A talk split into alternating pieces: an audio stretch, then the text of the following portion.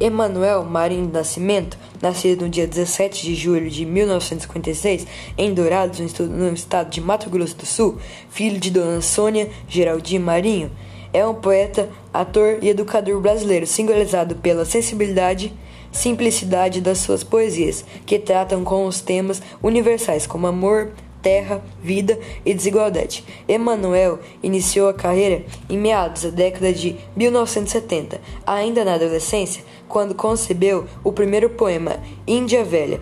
Fez muito sucesso na geração de jovens que viviam sobre o clima criado pelo governo militar. Ganhou reconhecimento na composição de poemas, com destaque também na edição em livros na poesia. No ano de 2011, ele começou o projeto Poeta na Cidade. Ele passou em diferentes cidades do estado é, apresentando seu espetáculo e aumentou fazendo vários outros trabalhos, totalizando mais de seis municípios.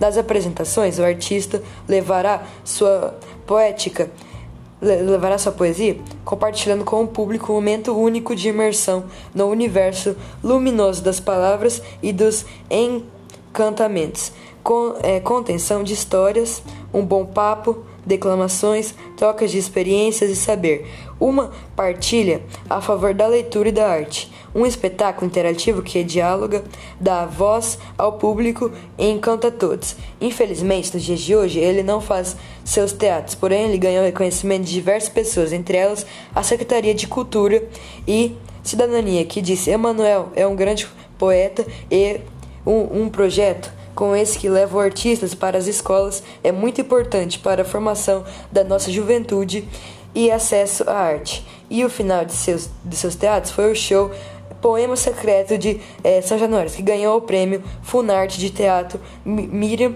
Muse em 2012. Tem muitas mais coisas para falar sobre ele, mas o nosso tempo é curto, então eu fico por aqui. Tchau!